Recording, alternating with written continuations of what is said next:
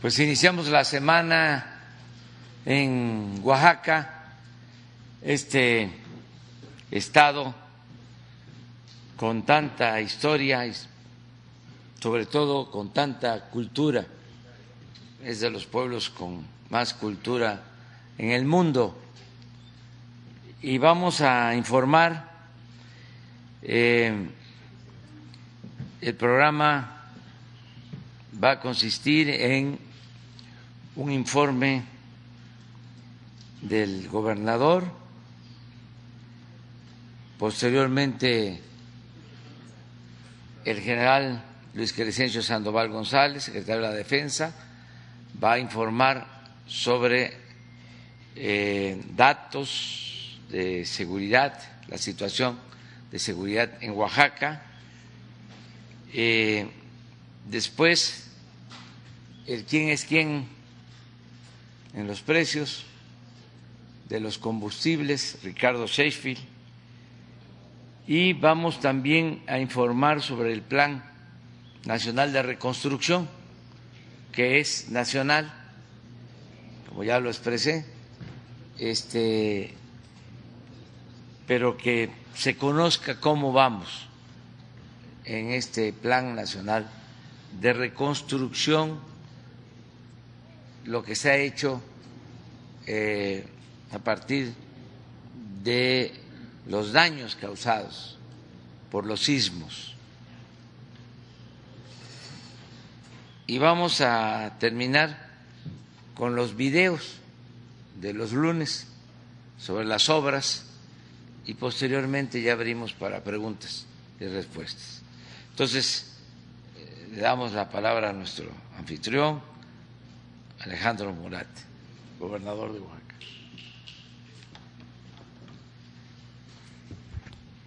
Muchas gracias, señor presidente. Sea usted bienvenido una vez más a su tierra, que es Oaxaca. Esta es su visita número 25. Y bueno, pues no es por darle envidia a otras entidades, pero creo que es casi el 10% de su gobierno ha estado en Oaxaca y se lo agradecemos, pero así se reflejan los resultados.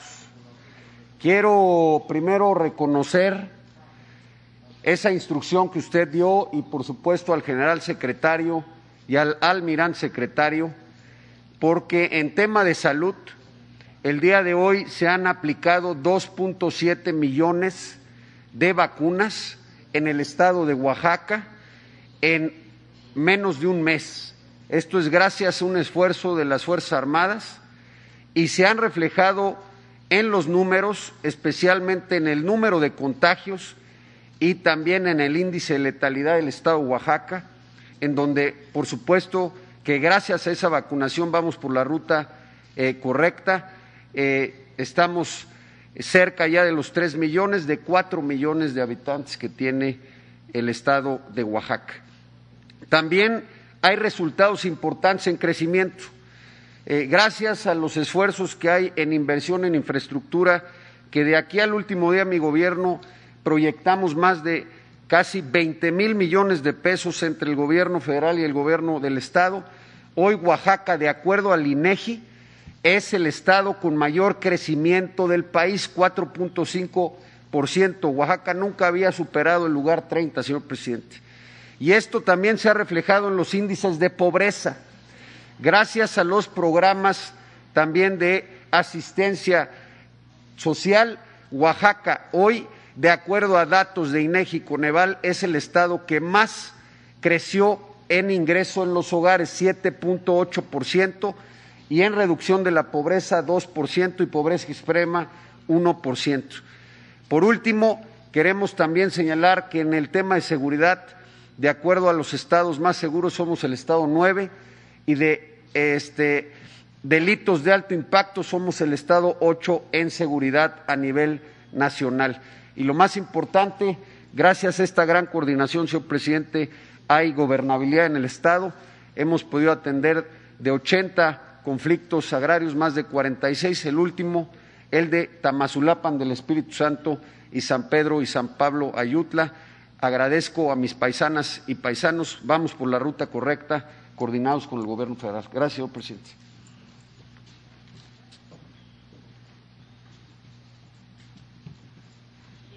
Con su permiso, señor presidente. Bien, vamos a informar sobre la situación de seguridad eh, pública en el estado de Oaxaca. Por favor, las láminas. Bien, eh, iniciamos con mencionar eh, de los municipios, de los 570 municipios que tiene el estado, hay cinco en los que se concentra el mayor número de, po de población, son Oaxaca, Tustepec, Juchitán, Xochocotlán y Salina Cruz, y estos, eh, ahorita más adelante lo vamos a observar, es donde se concentran también la eh, mayor cantidad de delitos que eh, se presentan en el estado de Oaxaca. En cuanto a incidencia delictiva, de los, delitos que aquí ustedes pueden observar en la lámina, únicamente dos son los que están o tienen una tendencia a la alza, una tendencia menor, pero sí se identifica eh, desde un una mayor, mayor número de, de, estos eventos. Ahorita lo vamos a ver a detalle cada uno de ellos. Pueden aquí observar el robo de, de transporte y el feminicidio, que son los delitos que se identifican de conformidad a los números del Secretariado Ejecutivo del Sistema Nacional de Seguridad Pública, los que están a la alza.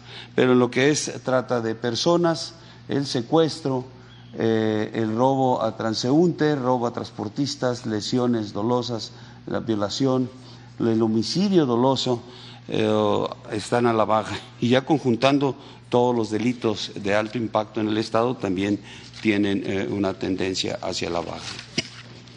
En el, perdón, en el robo de, de, transporte, aquí es el delito, uno de los delitos que están en aumento en, en, el mes de julio, que son las últimas cifras dadas por el secretariado, tienen 36 eventos, pero podemos observar en el acumulado y, comparándolo con el 2020, eh, en el 20 tienen 327 eventos y en lo que va de este año 213.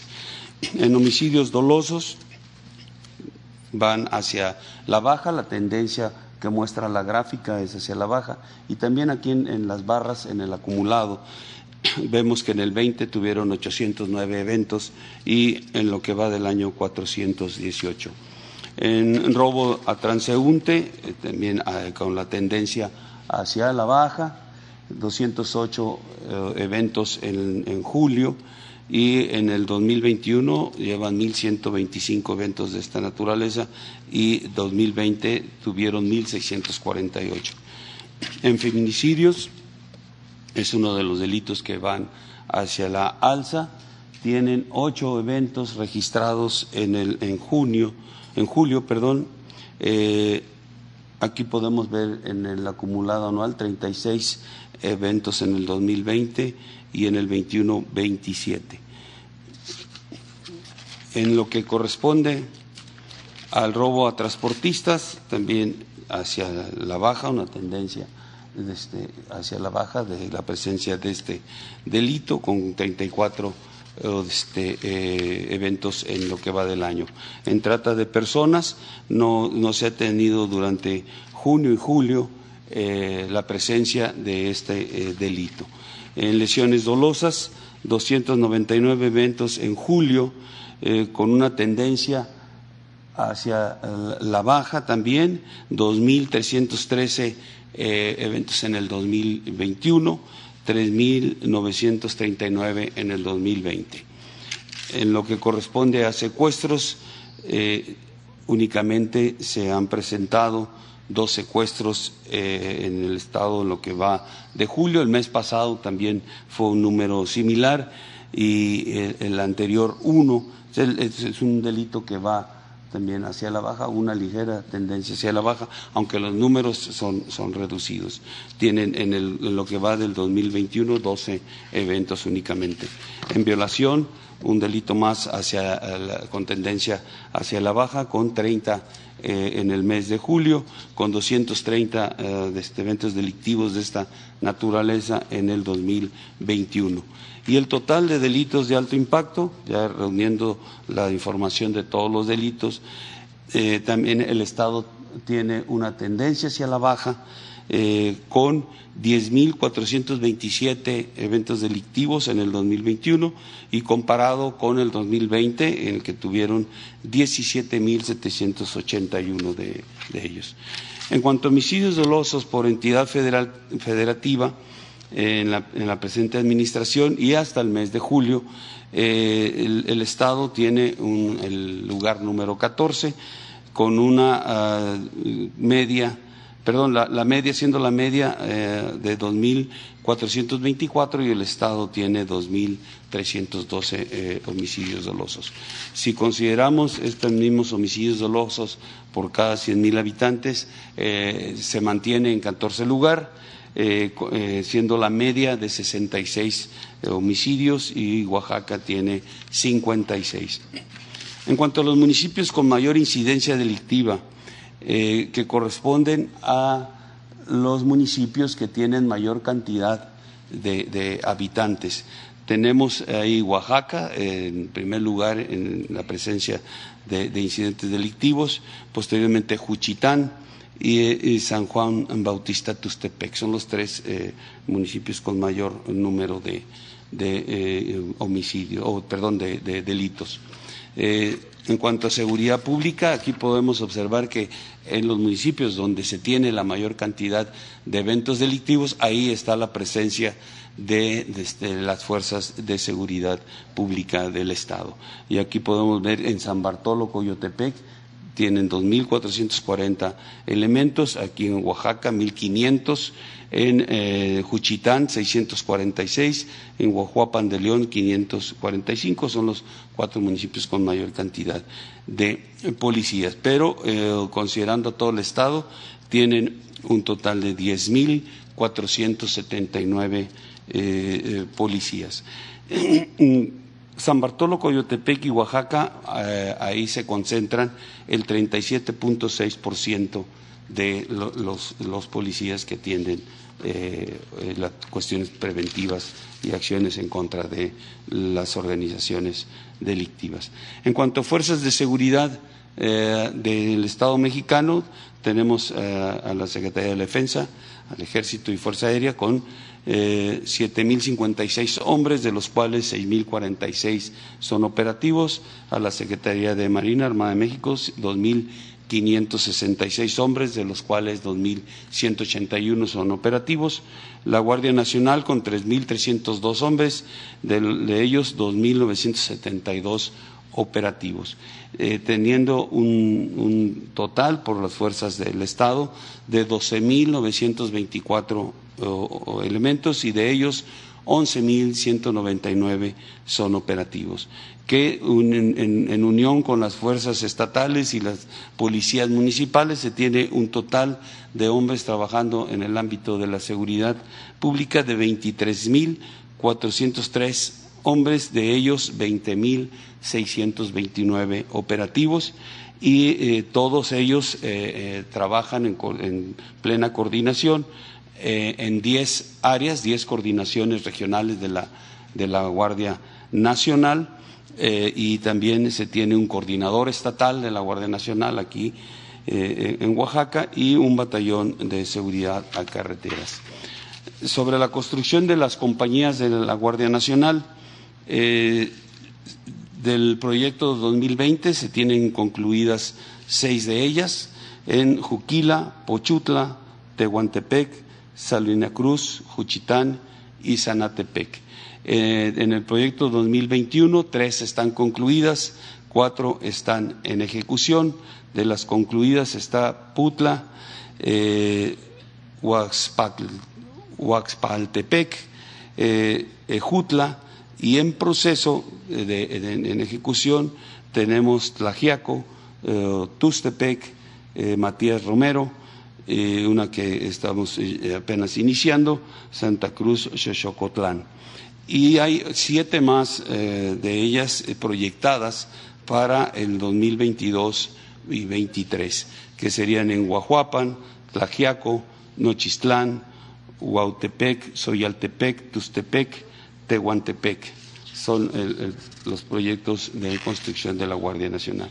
En cuanto a resultados de las fuerzas federales eh, en aplicación del combate contra la delincuencia organizada, tenemos la destrucción de plantíos como más relevante.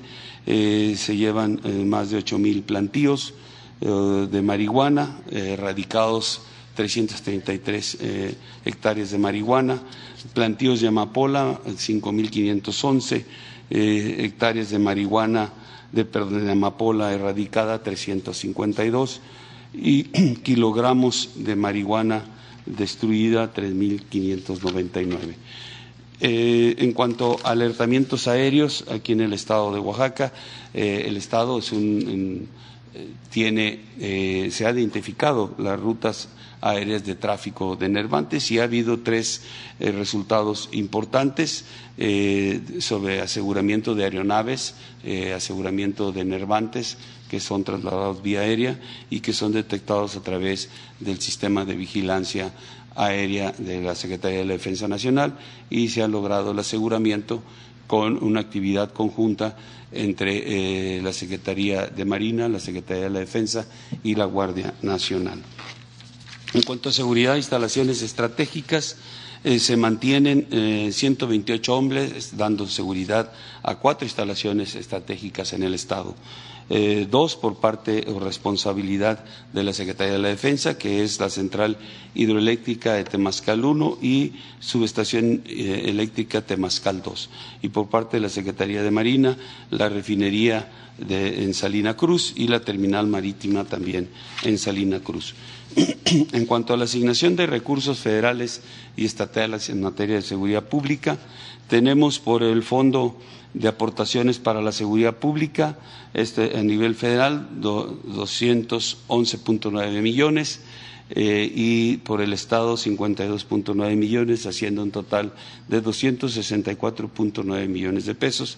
Y en el fortalecimiento de los municipios y demarcaciones territoriales, eh, el Fortamun, eh, a nivel federal son 2.580.9 millones de pesos asignados. En cuanto a beneficiarios de programas sociales, estos programas que atienden este, las, causas de, la generación de, eh, delitos, estos, eh, programas eh, dedicados a la, población en general tienen un total de 1.294.219 beneficiarios, son 12 programas que se aplican en el Estado. Eh, con, eh, dentro de ellos están eh, personas adultas mayores, personas con discapacidad, el seguro de vida para jefas de familia, producción para el bienestar, tandas del bienestar, créditos a la palabra, la escuela es nuestra, las becas de bienestar, sembrando vida, programas importantes que atienden a, la población y también las causas de la generación de, este, delitos. Eh, en cuanto a, eh, a, las sucursales del Banco del Bienestar, se tienen proyectadas aquí en el Estado construir 230 sucursales. Se han concluido a la fecha 178 de ellas y están en proceso de construcción 52. En cuanto a la aplicación del plan DN3, Plan Marina y Plan de la Guardia Nacional, en la atención a la emergencia sanitaria del COVID-19. Han sido concentradas aquí al Estado eh, 3.141.475 dosis eh, para vacunas y han sido de ellas vía terrestre eh, han sido 1.714.995 y vía aérea 1.426.480. Se han aplicado 2.738.976 vacunas esta, eh, este, a través de eh, un programa especial que se estableció para atender todos los municipios rurales del Estado con casi 500 mil personas vacunadas y el, resto de la población a través de, del programa establecido de acuerdo a, las edades y a las prioridades, de 2.241.000 eh, vacunas. Eh, para las actividades logísticas para el traslado de vacunas a nivel nacional, se han empleado dos aeronaves, 84 vehículos, 100 eh, elementos entre Sedena, Semar y Guardia Nacional. Y para las actividades logísticas ya dentro del Estado se han empleado también dos aeronaves, 110 vehículos, y 870 elementos de las mismas instituciones. Se tiene un avance, de acuerdo al censo de, población por vacunar, de un 92%. En cuanto al plan, a los mismos planes, DN3, Plan Marina y Plan Guardia Nacional, pero a la atención de eventos de desastre, se han eh, atendido 134 incendios forestales, cuatro urbanos, 58 eventos de lluvia, siete sismos, cinco explosiones, eh, tres accidentes vehiculares y un aéreo y un derrumbe. Se, han empleado 5.576 eh, hombres, 495 eh, vehículos y tres helicópteros.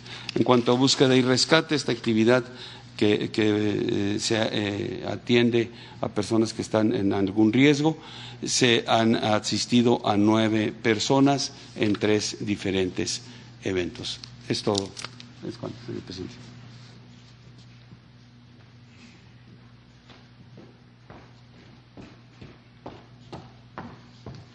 Buenos días, señor presidente. Buenos días a todas y a todos ustedes, quienes quién en el precio de los combustibles, los precios promedios nacionales para las gasolinas y el diésel, el regular 20 pesos con 49 centavos por litro, la premium 22 pesos 45 centavos por litro y el diésel 21.68 por litro el apoyo fiscal que se tiene para la gasolina regular en esta semana será del 56.15%. Quiere decir que se estará pagando menos de la mitad del IEPS en este caso y eso corresponde al aumento en el precio del barril de petróleo, que estuvo el 15, con corte el 15 de septiembre, en 68 dólares con 31 centavos. Las tres gasolineras por marca con los precios promedio más bajos que 500, Orsan y Rendichicas, mientras que las tres más careras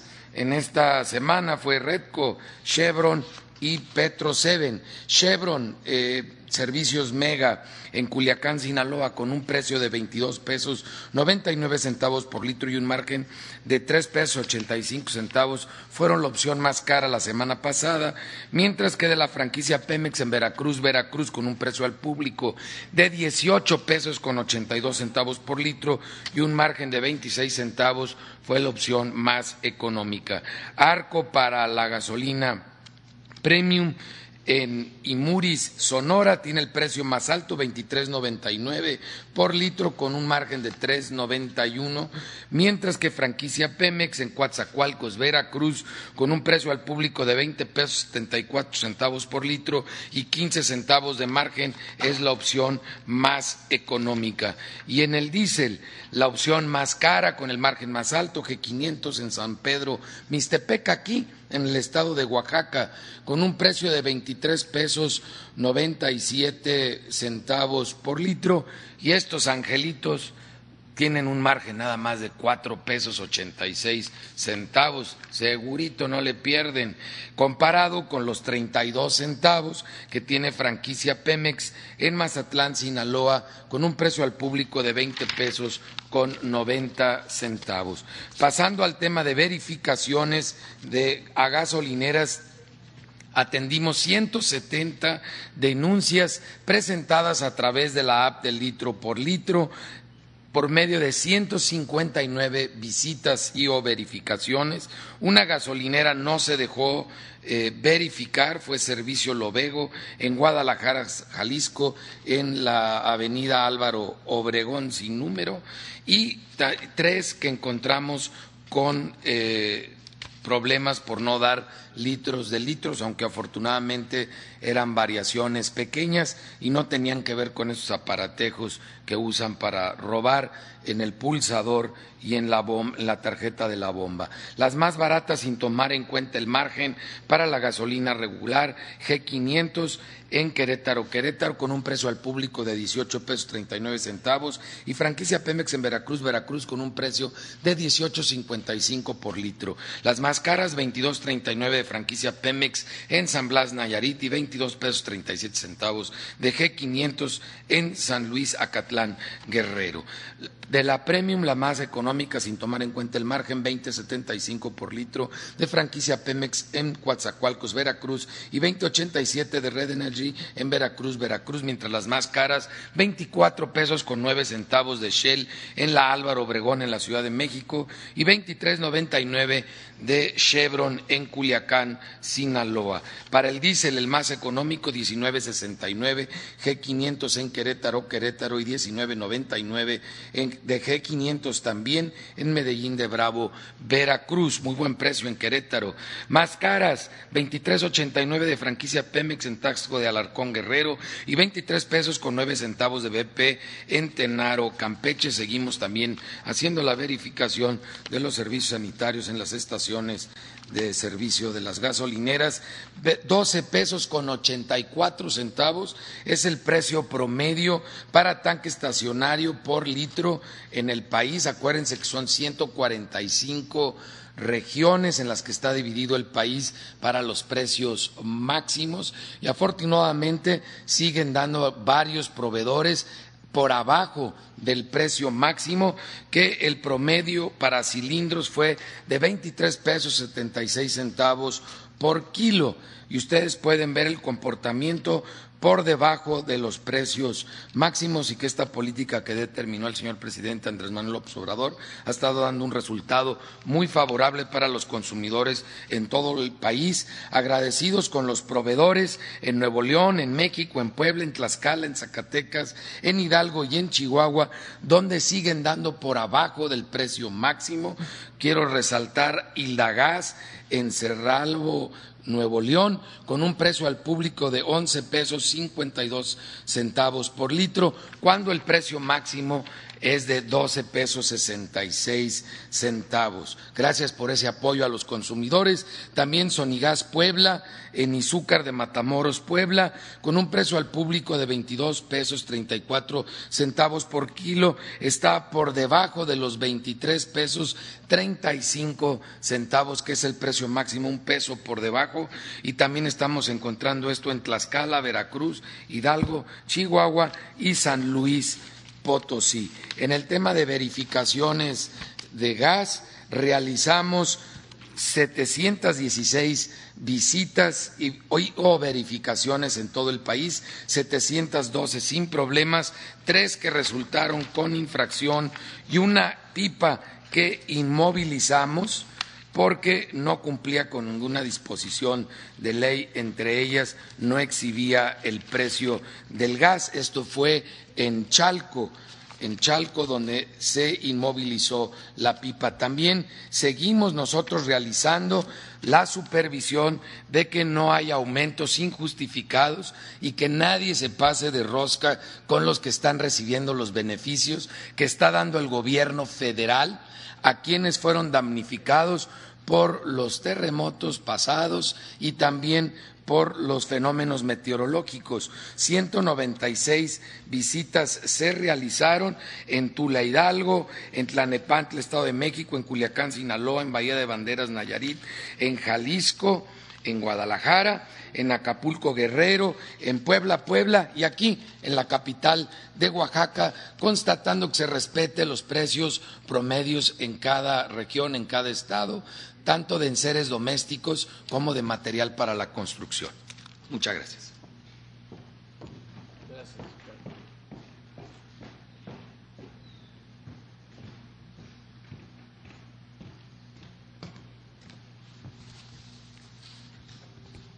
Buenos días, presidente. Buenos días a todas y todos. Como sabemos, el Programa Nacional de Reconstrucción es un programa que se creó por el Gobierno de México, es uno de los programas prioritarios de este gobierno para atender a las familias, a las personas que sufrieron daños por los sismos del 2017, 2018, en sus viviendas, en sus planteles educativos, en los centros de salud, sus templos y otros inmuebles que forman parte del patrimonio cultural histórico de las comunidades. Los avances que tenemos, y vemos por favor la, siguiente, se han destinado hasta ahora más de 33.600 millones de pesos para 61.352 acciones. Esto está distribuido en 10 entidades, que son las entidades en donde hubo afectaciones, y destaca principalmente el estado de Oaxaca, esta, esta entidad que fue pues, la, en la que hubo mayor cantidad de daños y a ella se ha destinado la mayor cantidad de los recursos, más de, de 8 mil millones de pesos y se están llevando a cabo la mayoría de las acciones de este programa. La que sigue, por favor. ¿De dónde han provenido estos recursos? Eh, fundamentalmente del presupuesto de egresos de la Federación. Como decíamos, es un programa prioritario del Gobierno de México. Por lo tanto, pues esto representa más del 30% de los recursos que se han invertido a la reconstrucción y pues esto ha sido complementado por fondos como lo que era el FONDEN, el Fondo de Aportaciones Múltiples que se maneja a través de los estados. Eh, hay aportaciones mixtas en varios eh, de las acciones que se han llevado a cabo. En otros estamos considerando los recursos que ha aportado el IMSS, que son recursos propios, una cantidad muy importante, y también pues hay que mencionar que ha habido una participación de un conjunto de fundaciones y de organismos de la sociedad civil que también han aportado una cantidad, eh, pues más que nada simbólica, significativa para este proceso de reconstrucción. La que sigue. ¿Cómo se ha avanzado por sector, cómo están distribuidos estas acciones, esta inversión por cada uno de los sectores. Bueno, en materia de, educación son más de 6.400 escuelas, planteles que se han atendido, eh, con una inversión de más de 11.500 millones de pesos en 10 entidades, en 584 municipios. Fue este, muy importante el número de municipios en donde las escuelas fueron afectadas y se han concluido el 86% de estas eh, acciones. Vemos a continuación el ejemplo de cómo ha sido esta intervención desde, desde planteles escolares de nivel básico, podemos irlas pasando, en zonas rurales, en las llamadas eh, planteles multigrados, que en zonas muy alejadas se han hecho también intervenciones. Eh, ya también eh, intervenciones en algunas planteles de educación de media, media superior y pues en importantes eh, infraestructura educativa como el Instituto Tecnológico de Zacatepec, jardines de niños, este es muy simbólico, este caso de Chicoacén en Chiapas, que fue una pérdida total el jardín de niños, los niños tomaban clases en el domo de la comunidad y bueno, ahora ya están este, estrenando escuela. En el caso de la vivienda, más de 52.500 acciones, 7.861 millones de pesos en ocho entidades, 218 municipios, el 90% concluidas y este, 9.75 pendientes y 0.37% por iniciar.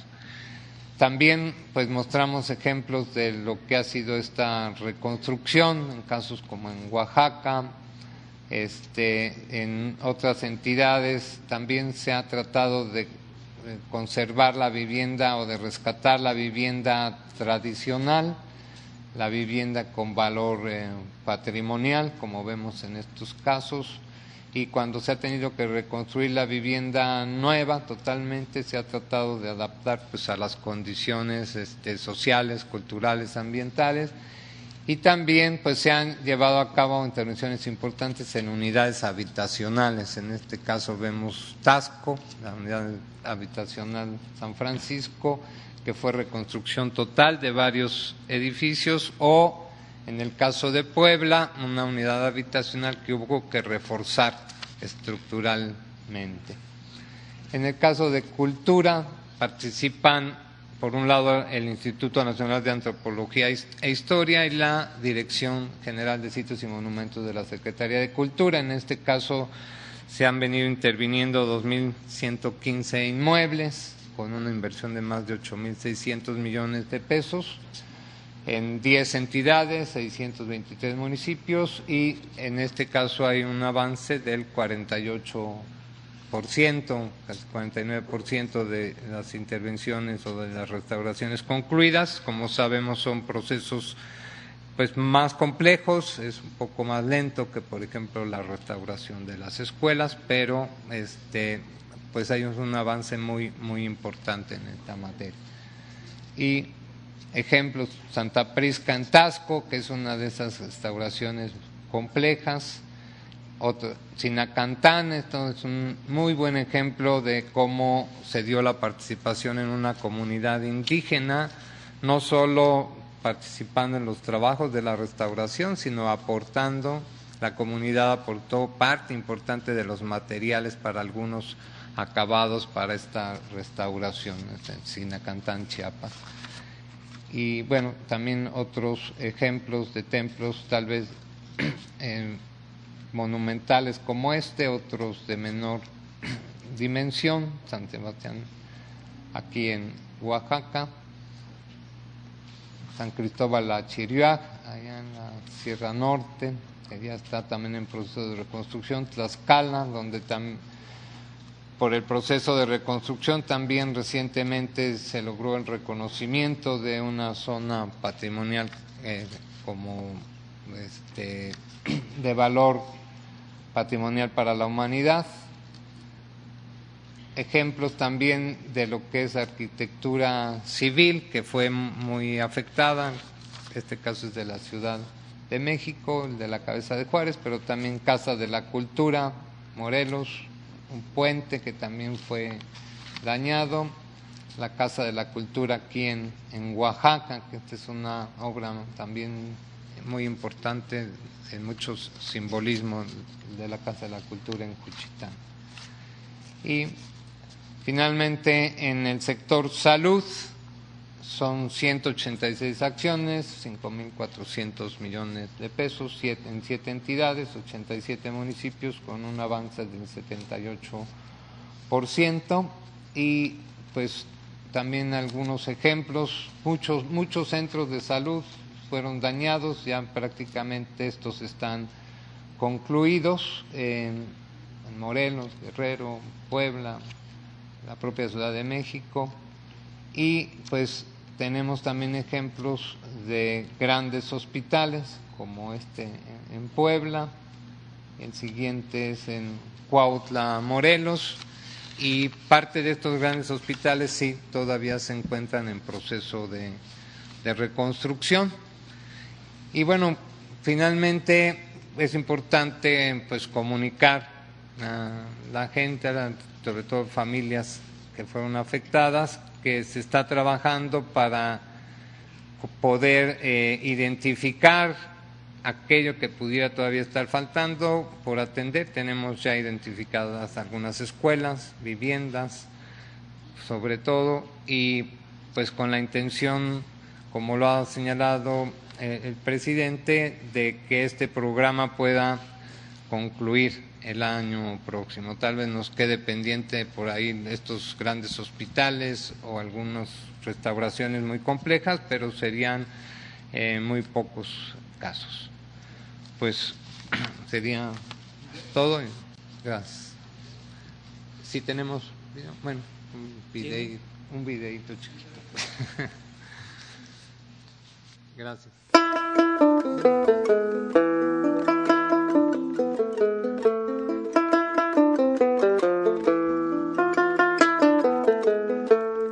No solo se trata de reconstruir lo que se había olvidado. No solo se trata de ladrillos, cemento, bardas y techos. Porque en el centro de lo que hacemos te encuentras tú, tu familia, lo que sientes, lo que vives. Se trata de recuperar lo que se creía perdido y reconstruir lugares, de volver a tener esperanza. Porque por cada sonrisa, por cada familia que se vuelve a unir, se encuentra alguien trabajando incansablemente, a pesar de los obstáculos, de las distancias y de los retos. Trabajamos para ti, porque sabemos que eres el motor de este país. Tú has creído en nosotros y nosotros creemos en ti.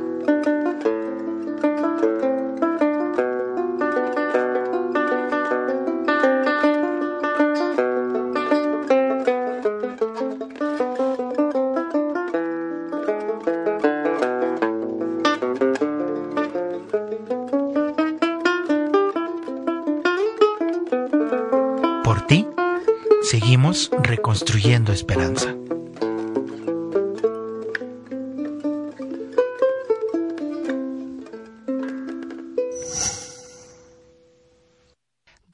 Gobierno de México. Muy bien, pues vamos a seguir con videos, como lo hacemos los lunes.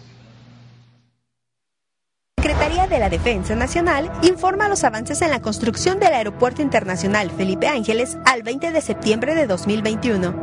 En la Torre de Control y Servicios de Extinción de Incendios, se realizan trabajos de preparación para el desplante e inicio de montaje de estructura ubicada en la torre radar. Además, se realizan trabajos de traslado e izaje en la cubierta central de los edificios adosados para su posterior colocación.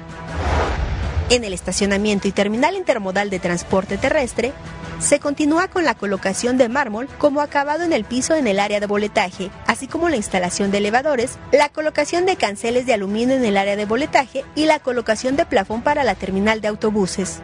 En las redes hidráulicas y sanitarias generales, en la PETAR 1 se continúan con trabajos de aparentado en tanques, el desimbrado de losas de pasillo de reactor y trabajos en tuberías de tanques, mientras que en la PETAR 5 se realiza el habilitado de acero de refuerzo para el tanque de rebombeo y en la PETAR 6 se realizan los trabajos de colocación de cancelería. En la terminal de combustibles y red de distribución, se lleva a cabo la limpieza con stand blast y aplicación de pintura en interior del tanque vertical atmosférico 1. Se realiza la unión de tubería base de soldadura, de igual forma, aplicación de pintura en cuerpo exterior del tanque vertical atmosférico de agua. En las redes eléctricas voz y datos, en la subestación reductora se realizan trabajos de configuración y pruebas para concluir con el sistema contra incendios de la subestación eléctrica aeropuerto. A la fecha, se han generado 117.672 empleos civiles. Faltan 182 días de construcción. Es viernes 17 de septiembre y continuamos con la construcción superficial en todas las plantas de proceso. Va el reporte de esta semana. En el paquete 1 de las plantas de proceso químico se trabaja en el montaje de estructura de acero para tambores de coque, también en los tanques de residuo de vacío de la planta combinada. Continúa la colocación de placa de fondo y anular y se recibió el intercambiador E EA31003 en el almacén. Se reporta que la fabricación de varios equipos en talleres del extranjero se encuentran en etapa de finalización para ser enviados al sitio.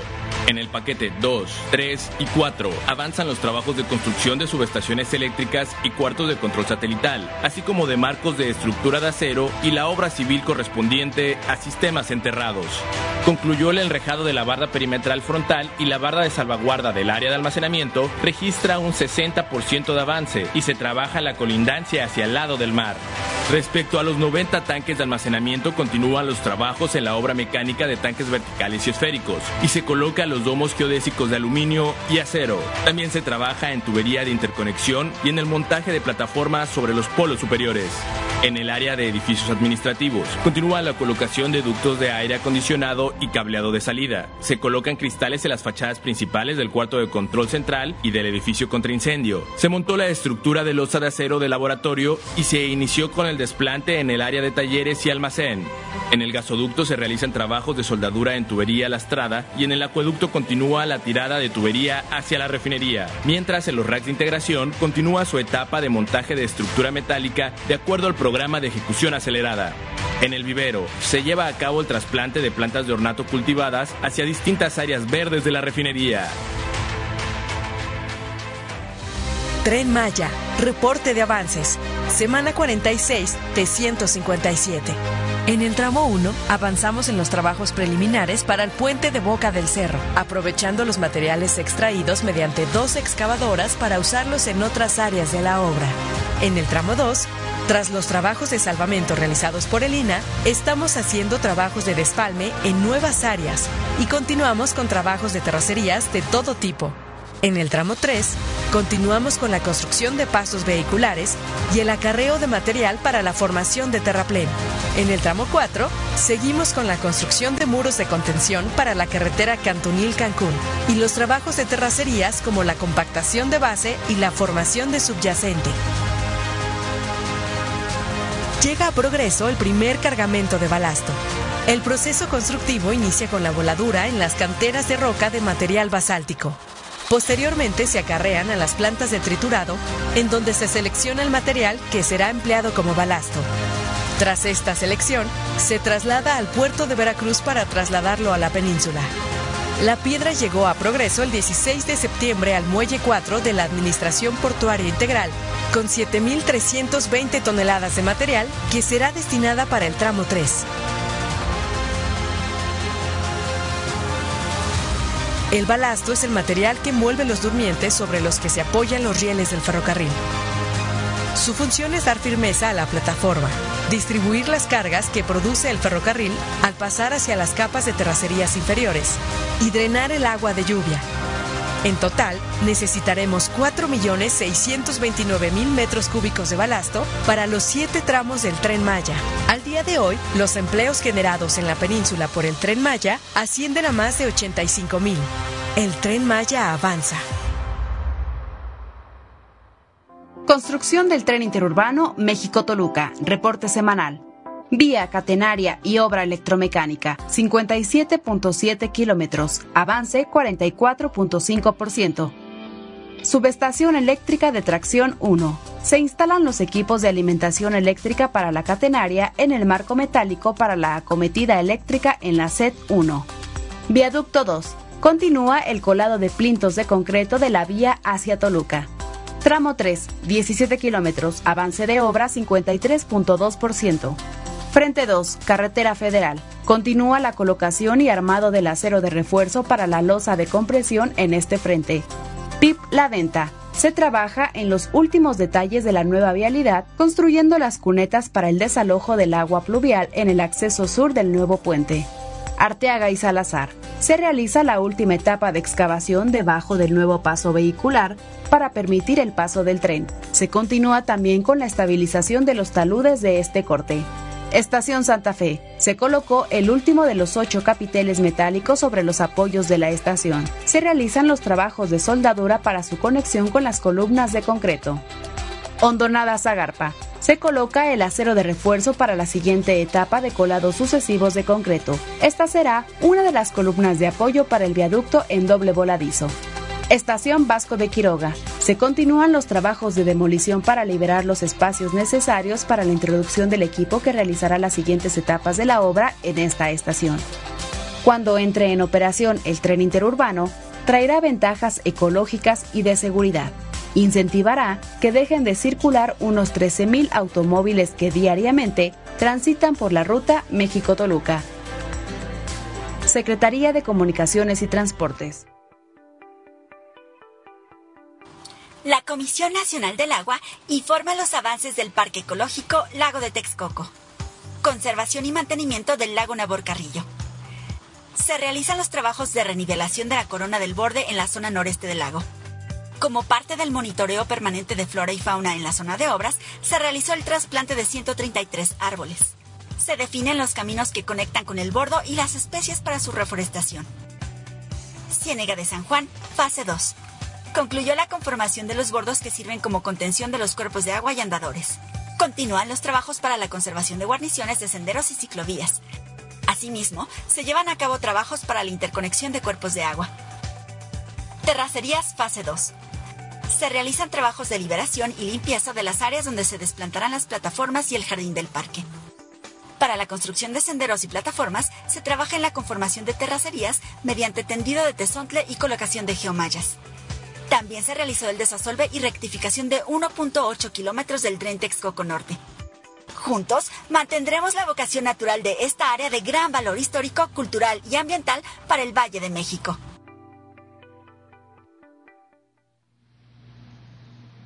Muy bien.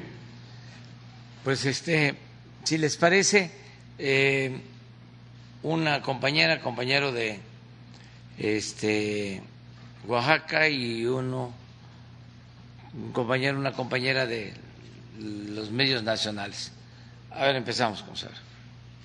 Y luego de Oaxaca. ¿Oaxaca? Sí.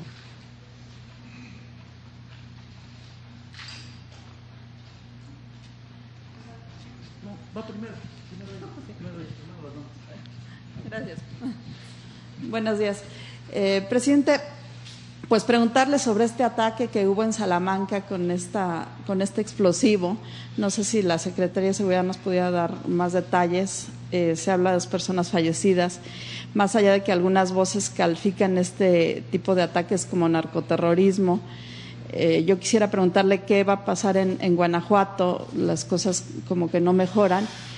Y usted hablaba hace un tiempo de que no descartaba que hubiera habido un pacto entre el grupo político que hay en Guanajuato con el crimen para asegurar su triunfo eh, en, las elecciones.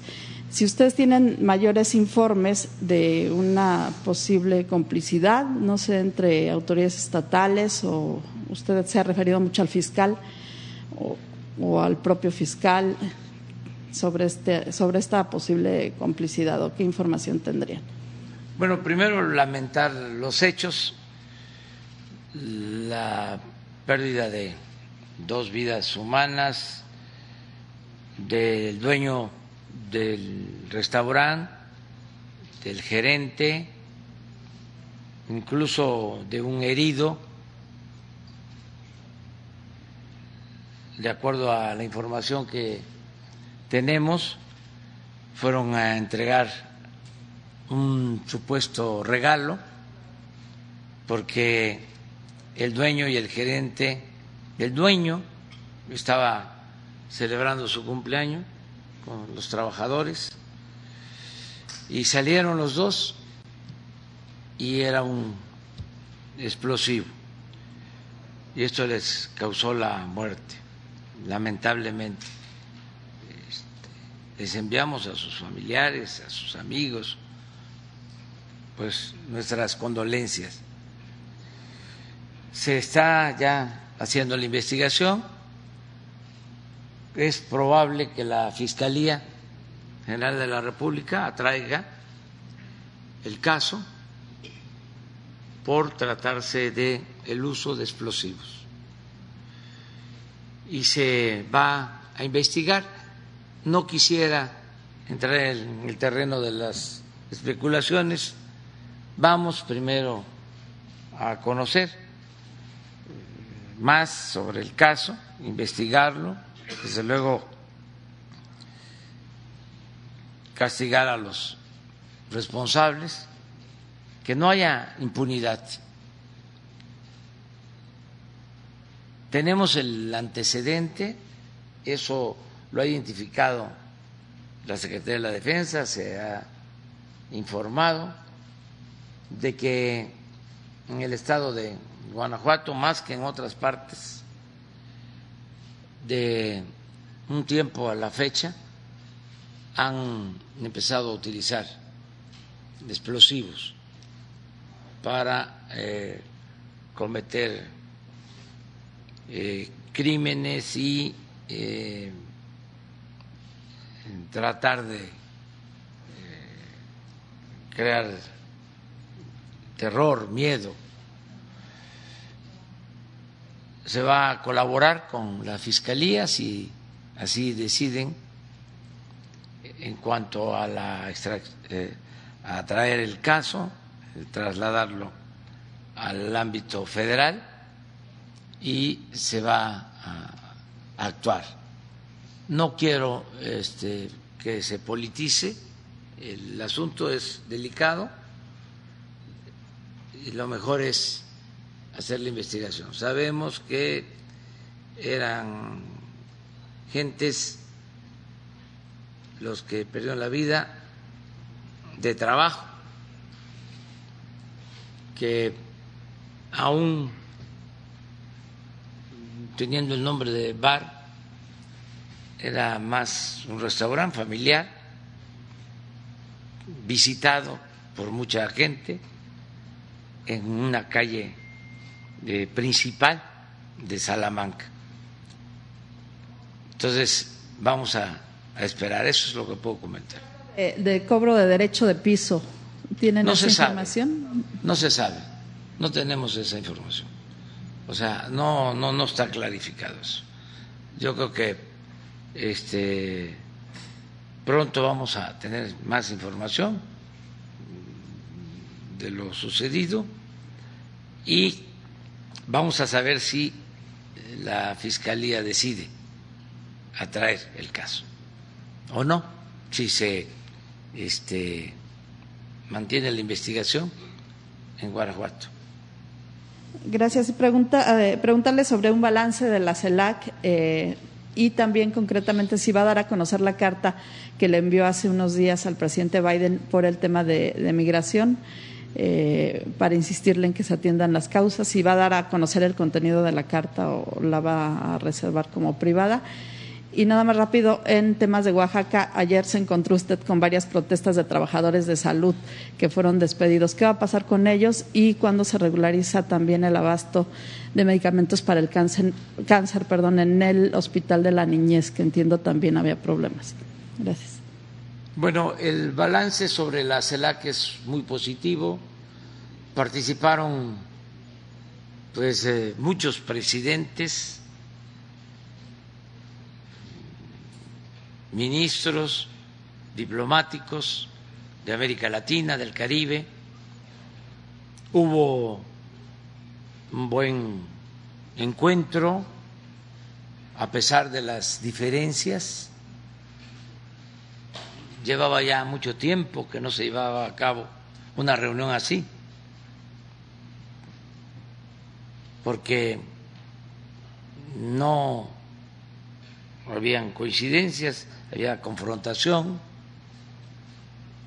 Esto se expresó en la reunión de la CELAC, pero este es parte de la diversidad y de lo que es la pluralidad democrática. Siempre he sostenido que la confrontación política es consustancial a la democracia. No podemos todos pensar de la misma manera. Lo importante es que en la diversidad podamos llegar a acuerdos. Y esto se logró, sobre todo en temas fundamentales, como es el tema de salud, la cooperación, para que no falten las vacunas en América Latina, en el Caribe, porque aún cuando se ha hecho un gran esfuerzo, hay todavía países de América Latina del Caribe que no tienen posibilidad de proteger a su pueblo, a sus poblaciones. Por eso, este acuerdo de ayudar todos y el otro eh, gran acuerdo, por consenso, es el de crear un fondo para apoyar a países en situación de desastre, cuando son afectados por inundaciones, por sismos, por cualquier eh, otro motivo que haya solidaridad, que haya fraternidad entre todos los pueblos. México siempre lo ha hecho, lo estamos haciendo ahora, entregando vacunas, donando vacunas a muchos países de América Latina y del Caribe. Y también apoyando a países como Haití por el terremoto y por inundaciones y la pobreza, porque les ha pegado muy fuerte todo en Haití. Hemos enviado pues más de mil toneladas de alimentos en una circunstancia difícil porque los barcos de la Armada de México han tenido que fondearse, esperar que pasen confrontaciones porque hay bastante desorden, anarquía en el Puerto Príncipe.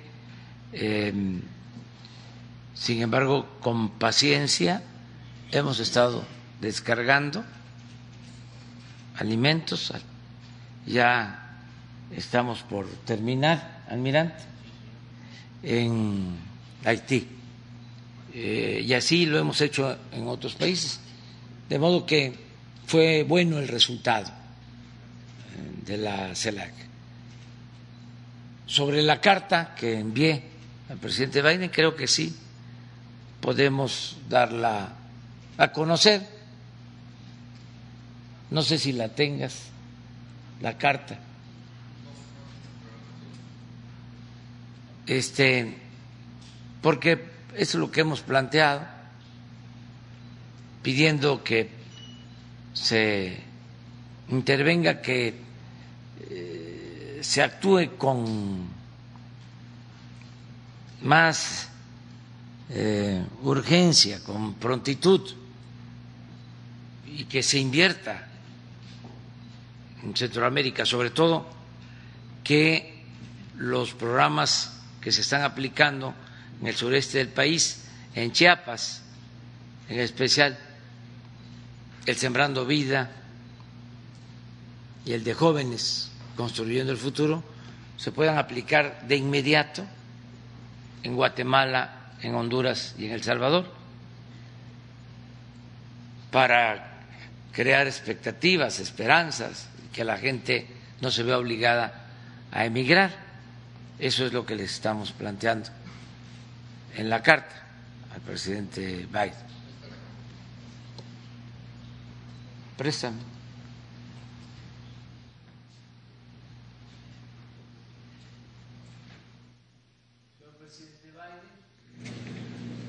Como lo hemos comentado en otras ocasiones, el fenómeno migratorio requiere de un tratamiento del todo nuevo.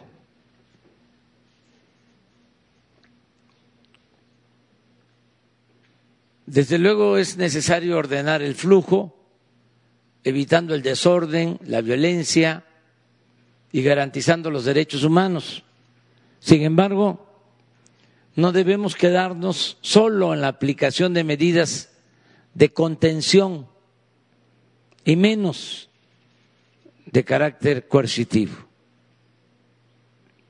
Es por ello que le planteo de nuevo, en forma respetuosa, la necesidad de actuar de inmediato para aplicar en Guatemala, Honduras y El Salvador dos programas que nosotros estamos llevando a cabo con éxito en Chiapas, estado vecino de Centroamérica, y cuya naturaleza y culturas son muy semejantes. De hecho, hace 200 años Chiapas no pertenecía a México, sino junto a Belice, Costa Rica, Nicaragua, Honduras y El Salvador, formaba parte de la Capitanía General de Guatemala. Y no fue sino hasta 1824 tres años después de la independencia de nuestro país, que los ciudadanos chiapanecos decidieron unirse a nuestro país. Hoy estamos plantando en Chiapas 200 mil hectáreas de árboles frutales y maderables. Y ese programa da trabajo a 80 mil sembradores que reciben un salario para cultivar sus tierras. Aquí agrego que ya en el caso de Oaxaca son 35 mil hectáreas. No, 75 mil hectáreas en Oaxaca, el Sembrando Vida. Y ya están 35 mil oaxaqueños trabajando en el mismo programa. Este mismo procedimiento se puede aplicar de inmediato en los tres países centroamericanos de mayor migración, Guatemala, Honduras y El Salvador, con lo cual se ampliaría la superficie de siembra en 600 mil hectáreas y se daría empleo a 240 mil campesinos. Otro de nuestros programas sociales relevantes que están siendo aplicados en Chiapas consiste en dar trabajo como aprendices a 30 mil jóvenes que reciben un salario mínimo para capacitarse en talleres, empresas y otras actividades productivas y sociales. Si esta acción se aplicara de inmediato en Guatemala, Honduras y El Salvador, se podría mantener en sus países de origen a 90 mil personas de todas las que emigran por falta de trabajo. En suma, con estos dos programas estaríamos atendiendo en menos de seis meses, en menos de seis meses, a 330 mil personas que verían como una esperanza esta acción conjunta de los gobiernos de Guatemala, Honduras, El Salvador y Estados Unidos, si el gobierno de usted decidiera asumir esta decisión de manera ejecutiva, nosotros estaríamos plenamente dispuestos a colaborar con asesoría, experiencia y trabajo. A las medidas señaladas agrego, señor presidente Biden, otra que consideramos muy eficaz, suscribir acuerdos con los inscritos en estos programas para ofrecerles en el mediano plazo, de manera ordenada y de acuerdo a la demanda, visas temporales de trabajo para Estados Unidos. Con ello, no se perjudicaría a nadie, pues es sabido que la gran nación que usted preside requiere de fuerza de trabajo adicional para impulsar su crecimiento económico, fortalecer su producción y reducir sus importaciones de Asia. Me gustaría tratar con usted más adelante este asunto en particular, pero deseo desde ahora manifestarle mi percepción de que no será posible consolidarnos como región productiva en el mundo si no llevamos a cabo un plan para fortalecer la producción de bienes y artículos de primera necesidad que consumimos en América del Norte. Actualmente, mientras usted hace un esfuerzo extraordinario para dispersar fondos, fortalecer el consumo interno y reactivar la economía de su país, una, considerable suma de ese dinero termina en los mercados de Asia.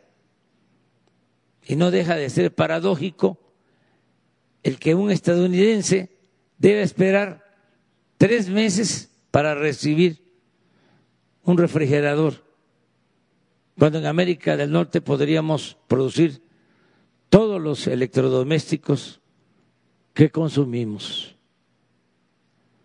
Conocemos la urgencia de reactivar la producción y me parece que para ello es necesario calcular cuánta fuerza de trabajo se va a necesitar a fin de aumentar la producción de bienes y servicios, incluyendo la fuerza de trabajo que va a demandar su importante plan para el desarrollo de obras e infraestructura en Estados Unidos.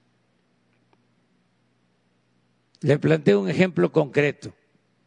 El gran desafío que usted ha asumido con ejemplar responsabilidad de modernizar vías de comunicación, edificar escuelas, hospitales, centros deportivos, viviendas y otras obras o servicios, requerirá de un gran ejército de trabajadores de la construcción. Y es probable que para conformarlo se necesite la mano de obra de los migrantes centroamericanos. Considero que la combinación de estas circunstancias abre una oportunidad perfecta para planificar, ordenar y humanizar el flujo migratorio. Celebro que tanto la vicepresidenta Kamala Harris como otros destacados miembros de su gobierno ya estén atendiendo este urgente e interesante asunto y deseo que en la reunión de alto nivel que esta semana, la pasada, que en esa reunión de alto nivel se alcancen acuerdos benéficos para nuestros pueblos y gobiernos. Por nuestra parte, siempre estaremos dispuestos a ayudar y participar tanto en la búsqueda de soluciones al asunto migratorio como en el propósito superior de consolidar nuestra integración económica en beneficio de nuestros pueblos y con respeto a nuestras soberanías. Los saludo con afecto y respeto. Esta es la carta. Nos envió una carta, pero no es respuesta a esta, que le agradecemos mucho, que no haya podido comentarlo, por las fiestas patrias, el presidente Biden. Acerca de eh, la solicitud de los trabajadores del sector salud de Oaxaca, se va a atender, ya me comprometí a ello. Va a estar aquí en Oaxaca el director del INSAB, Juan Ferrer. Va a estar también el director del Seguro Social, Zoé Robledo, y desde luego el gobernador va a coordinar una reunión para revisar todo lo que tiene que ver con los trabajadores de la salud. Es algo que heredamos no solo en Oaxaca, sino a nivel nacional.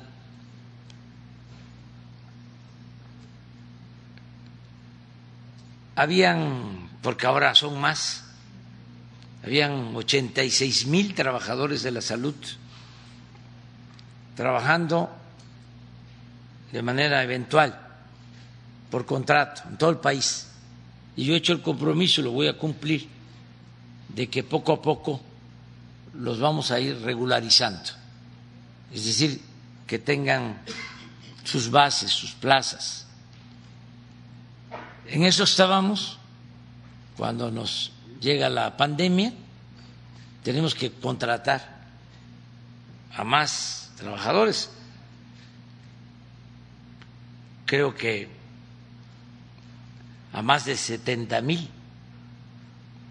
médicos, enfermeras, trabajadores de la salud, adicional, porque el sector salud estaba abandonado y porque necesitábamos dar la atención médica y que nadie se quedara sin ser atendidos, que tuvieran una cama, terminamos hospitales que nos dejaron inconclusos aquí en Oaxaca y en todo el país.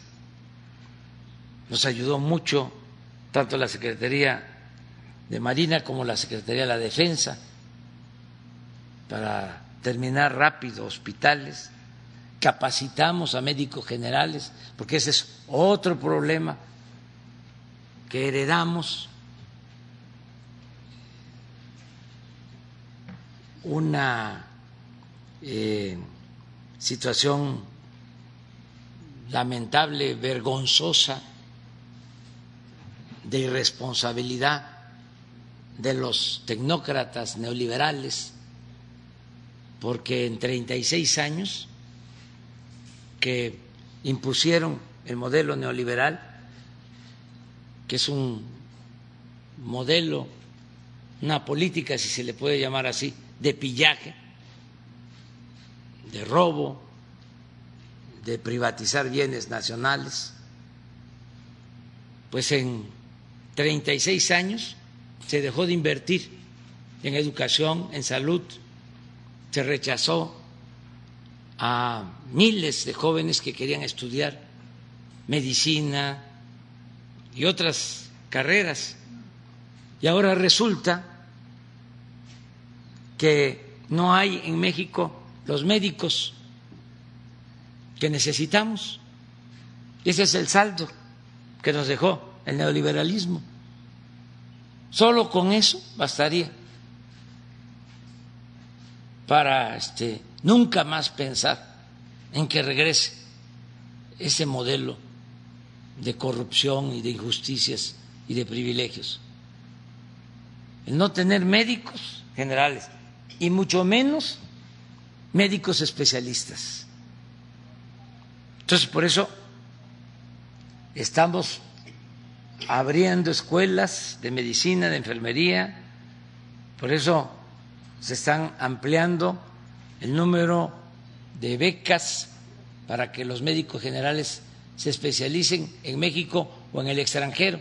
De 10 mil espacios pasamos a 20 mil y el año próximo vamos a incrementar 10 mil más, 30 mil becas para especialistas.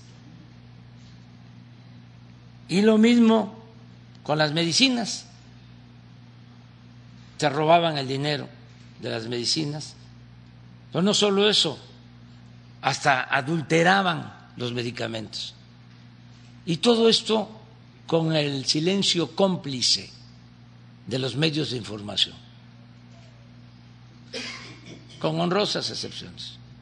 La mayoría aplaudiendo porque recibían también moche de todas estas tranzas y por eso callaban. Entonces estamos resolviendo el problema del abasto de los medicamentos. Se hizo un acuerdo con la ONU, ya se compraron todos los medicamentos y estamos distribuyéndolos para que no falten los medicamentos y con un añadido muy importante que la atención médica y los medicamentos se van a entregar de manera gratuita a todos los mexicanos. Ese es el compromiso. Entonces, medicamento general, los medicamentos para los niños con cáncer, que antes no habían, o se habían este, eran de mala calidad o adulterados y los medios no decían absolutamente nada. Entonces los que tenían el negocio de la compra, o mejor dicho, de la venta de los medicamentos al gobierno, diez empresas monopólicas que le vendían al gobierno 100 mil millones de pesos al año, que ni siquiera eran laboratorios o empresas farmacéuticas, sino lo que tenían eran influencias y se dedicaban a distribuir los medicamentos. Esas empresas las enfrentamos durante todo este tiempo con campañas en los medios, fueron capaces hasta de movilizar a padres, a niños, para ver si este, cedíamos y dábamos marcha atrás a nuestro plan de comprar los medicamentos en el extranjero, porque estaba prohibido, no se podían comprar medicamentos en otros países, porque era controlar todo el mercado, apoyar a estas diez grandes corporaciones para que se tuviesen que comprar los medicamentos en México para mantener esta corrupción en el país. Entonces ya estamos rompiendo ese monopolio y yo espero que pronto no falten todos los medicamentos. Sí, sí, Sí, pero eh, estamos atendiendo y ya tenemos los medicamentos. Se compraron en Corea, se compraron en la India, se compraron en Argentina medicamentos para atender a niños con cáncer. Y ya se tienen comprados. Y todos los martes, por ejemplo mañana, este, el doctor Alcocer, secretario de Salud, tiene la instrucción de que informe en estas conferencias sobre medicamentos. Ya lleva como más de un mes, todos los martes, informando sobre el abasto de medicamentos. Entonces mañana le vamos a pedir que nos informe en lo específico sobre los medicamentos para niños con cáncer aquí en Oaxaca. Muy bien. Presidente, buenos días. Aprecio mucho que me conceda la palabra. Son tres temas, presidente. Escuchaba del secretario de la Defensa los números sobre incidencia delictiva, en particular los de feminicidio, señor secretario. Usted apunta que son 27 en lo que va de 2021. Sin embargo, el grupo de estudios sobre la mujer Rosario Castellanos ha puesto una alerta sobre la comisión presuntamente de 64 feminicidios en estos nueve meses aquí en Oaxaca. Desde luego, usted lo hace con apoyo en las cifras del Secretariado Ejecutivo de Seguridad Pública de nuestro país. Sin embargo, valdría la pena aclarar a qué se debe que 37 feminicidios no estén contabilizados. O bien el secretariado ha omitido esos registros, o bien la organización, que lo hace de muy buena fe, pudo haber tenido algún error. Esa es la primera pregunta. La segunda, señor presidente, tiene que ver necesariamente con el sector de la Marina Armada de México. Inside Crime publicó recientemente, en el mes de agosto, una investigación sobre el outsourcing que al menos cuatro organizaciones criminales con presencia nacional realizan en territorio oaxaqueño. Y se refería a un fenómeno de subcontratación de cooperativas pesqueras para la recepción en alta mar de enervantes y con ello su trasiego en suelo continental a través del territorio en Oaxaca. Quisiera preguntarle qué estrategia hay al respecto por parte del sector naval. Y el tercer caso, presidente, es apelar a su don de gentes, que sabemos lo caracteriza, porque hay un caso en el penal de Tanibet, aquí en Oaxaca, el penal que se encuentra en el distrito de Tlacolula, de Mónica Dolores Cuevas Monzón. Ella fue detenida el 4 de noviembre de 2010 y presenta signos de tortura de acuerdo con el protocolo de Estambul. Según consta en la causa penal 03-2019, del índice del Juzgado Tercero de Procesos Penales Federales con sede en la Ciudad de México. Lo inquietante, presidente, es que lleva presa 10 años sin haber sido sentenciada.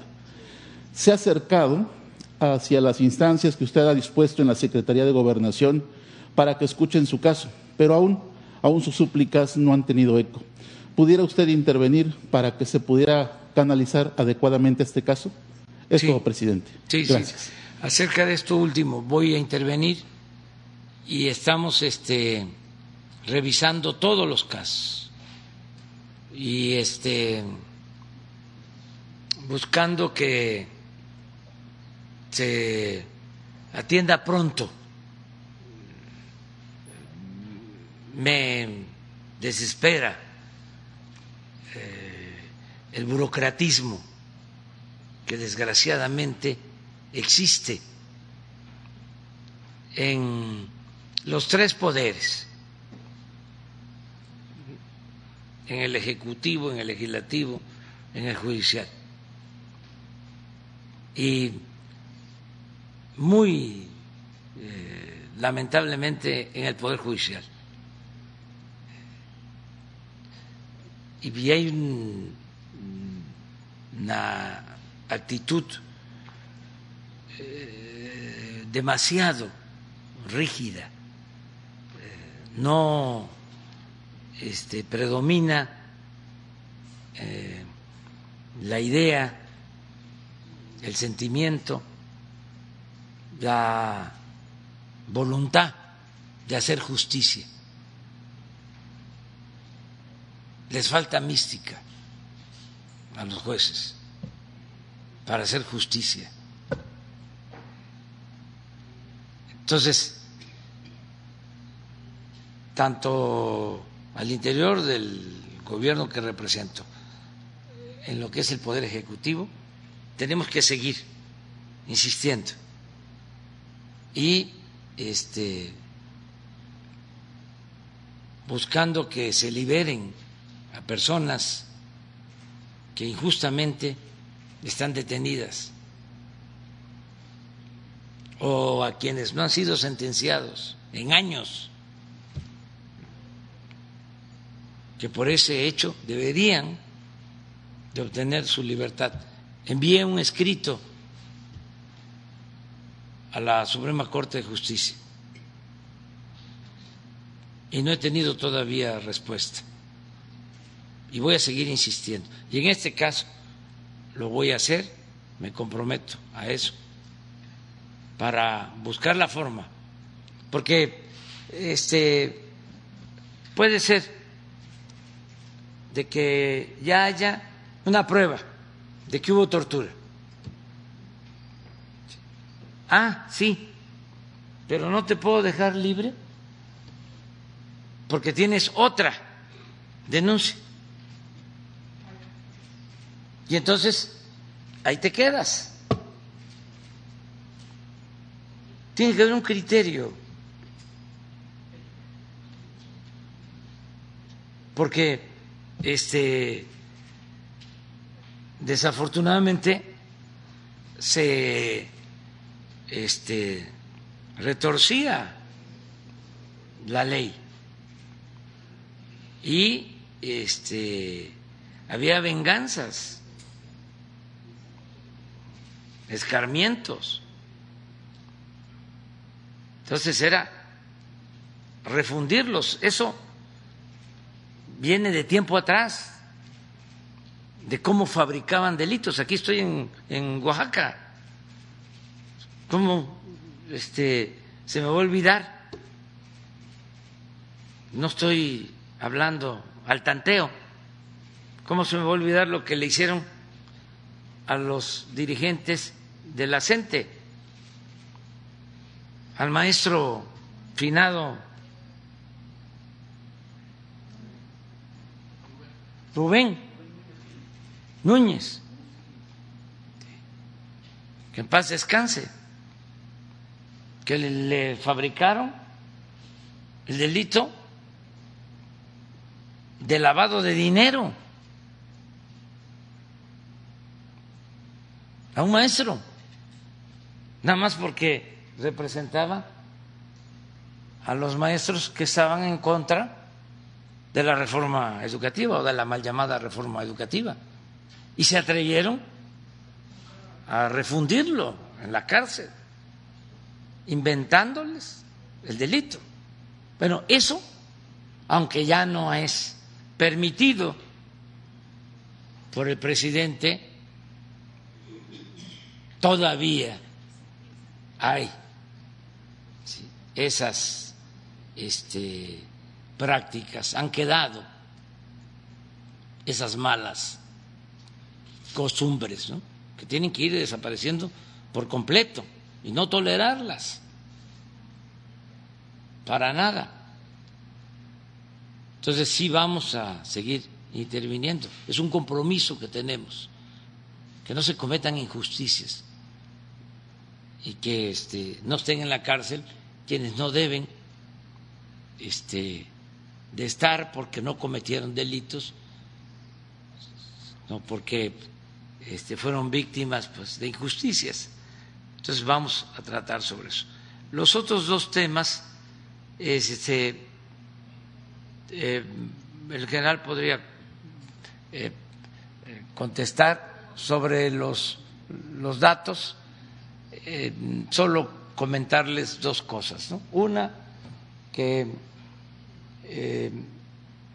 pues nosotros actuamos en función de las actas, o mejor dicho, de eh, las carpetas de investigación.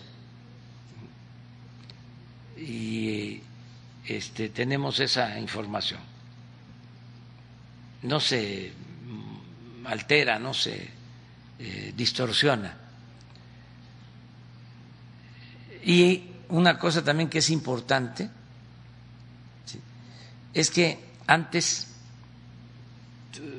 lo que era feminicidio no se catalogaba de esa manera, sino se consideraba homicidio.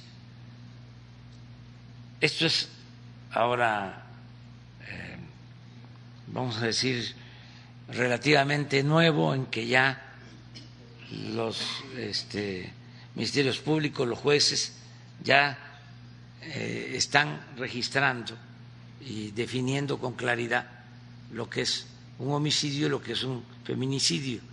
Entonces ya hay más denuncias y ya hay más eh, registros.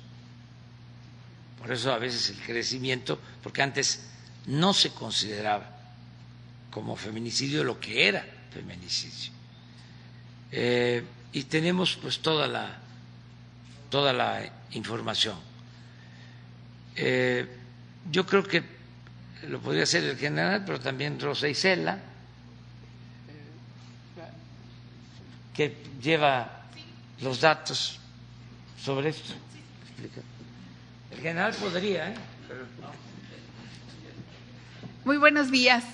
Eh, solamente eh, aquí con el señor gobernador eh, de Oaxaca, Alejandro Murat, le decía que si podíamos hacer una revisión sobre los datos que dice la organización social a la que usted se refiere y el secreto, por supuesto, el fiscal o eh, alguien del gobierno del Estado y la propia secretaría o el secretariado, el órgano desconcentrado que se encarga de la acumulación de los datos de todas las fiscalías de los estados y que mes a mes, no, bueno, diariamente pero mes a mes estamos presentando y sería eh, un tema que podríamos estar revisando si así lo instruye el presidente.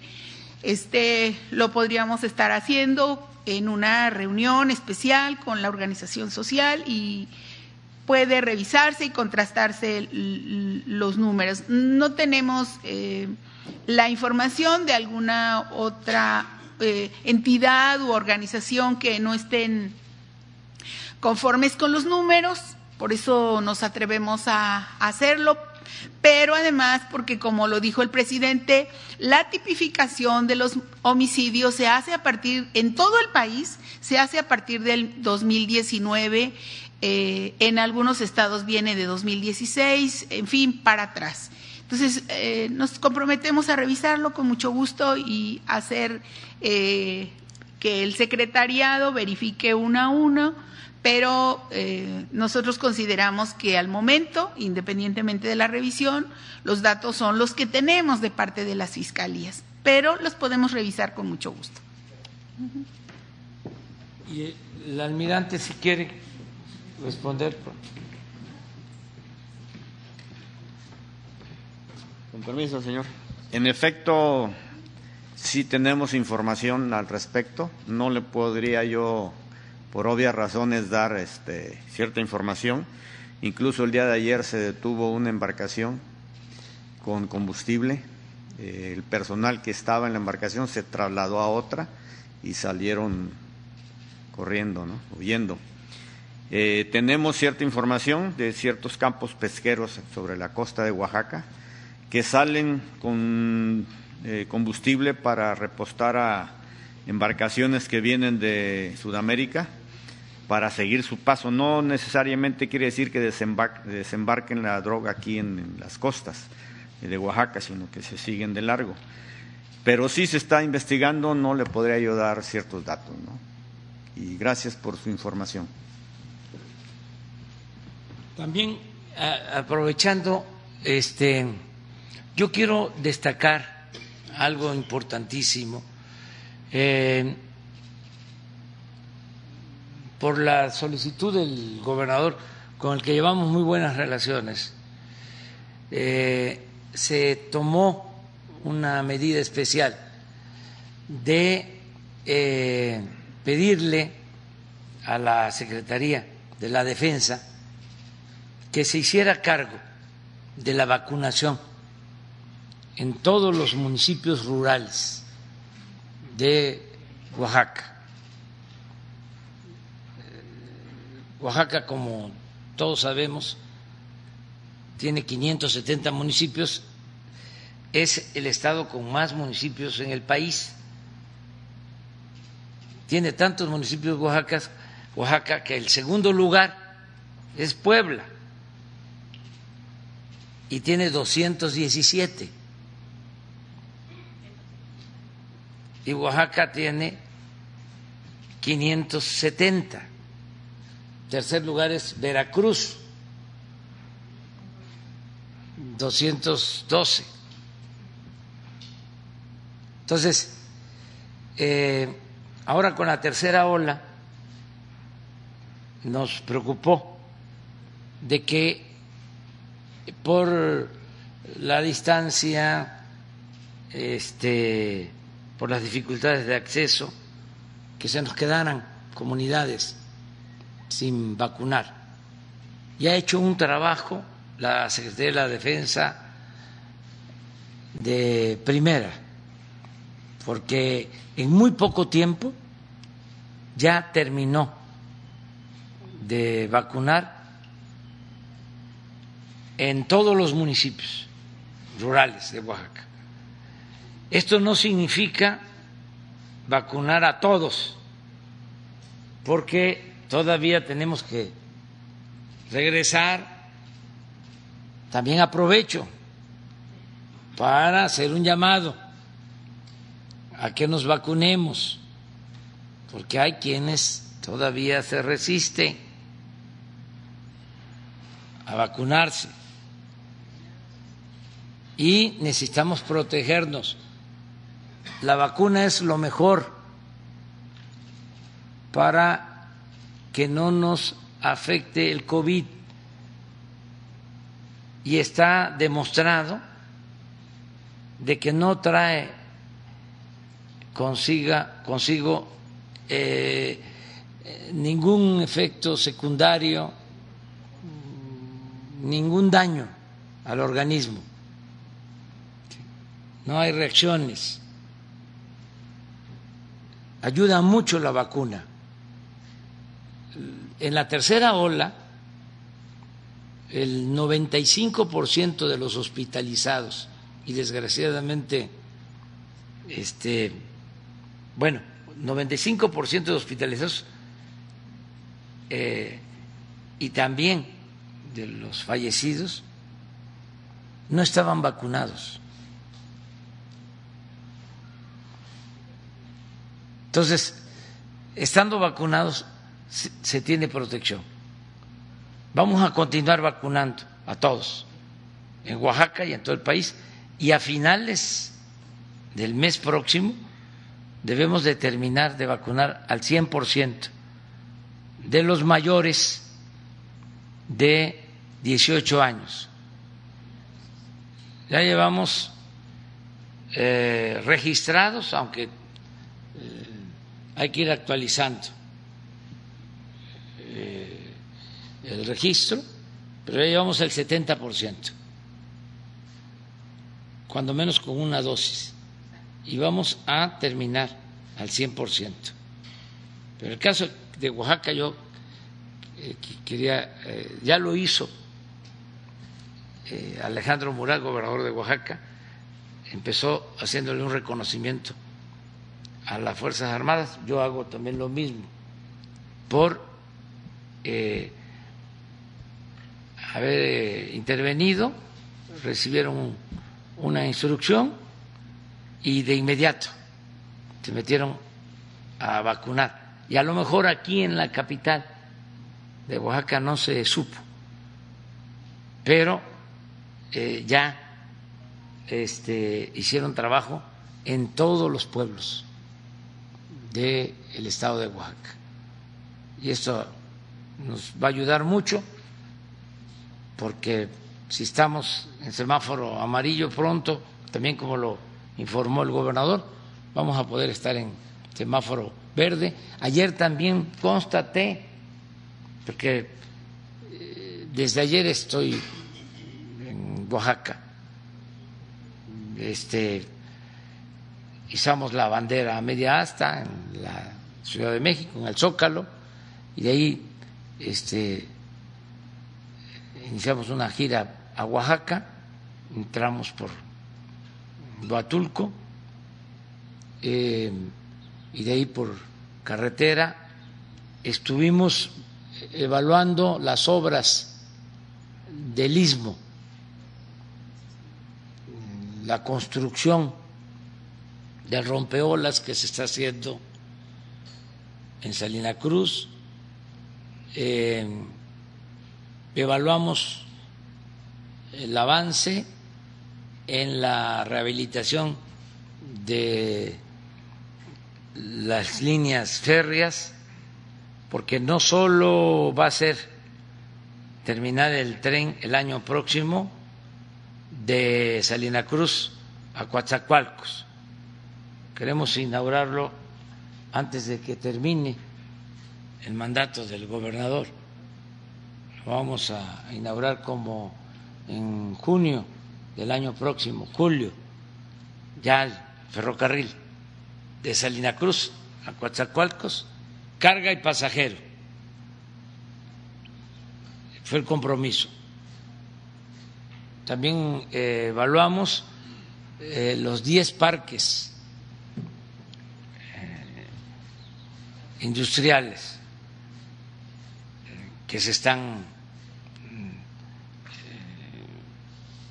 adaptando para que se instalen plantas, fábricas que van a recibir subsidios fiscales para instalarse y ya hay dos grandes empresas que han hecho compromisos de establecerse. Esto para que haya trabajo en el istmo. Es una frontera, eh, una cortina más que nada para el desarrollo en el istmo. Y algo también muy importante, de que se va a rehabilitar toda la vía desde Istepec a Tapachul, el ferrocarril, lo mismo, carga y pasaje. Este, entonces, estuvimos eh, también supervisando la carretera, se va a terminar de ampliar la carretera de El Istmo, de Matías Romero a Cayucan porque no es nada más la vía del ferrocarril para contenedores de carga, es mejorar, modernizar la carretera. Y estuvimos también recorriendo parte de la carretera de El Istmo a Oaxaca. Ayer llegamos un poco tarde acá porque este, tuvimos también que hacer un rodeo para este, supervisar la carretera y llegar a, a Oaxaca. Entonces, son buenas eh, noticias, pero decía, me dio mucho gusto porque me detuvieron en el camino para hacernos planteamientos y también para este, saludarnos.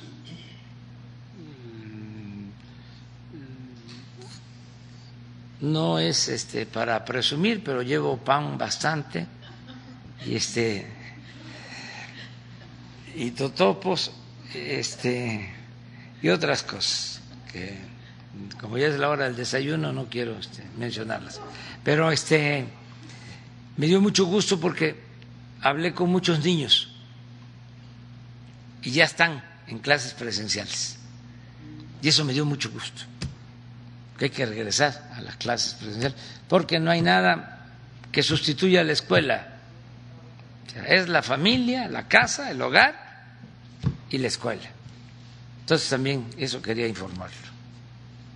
Pues adelante, vamos con eh, otra pregunta para Nacional y otra de Oaxaca. ¿Tú eres Oaxaca?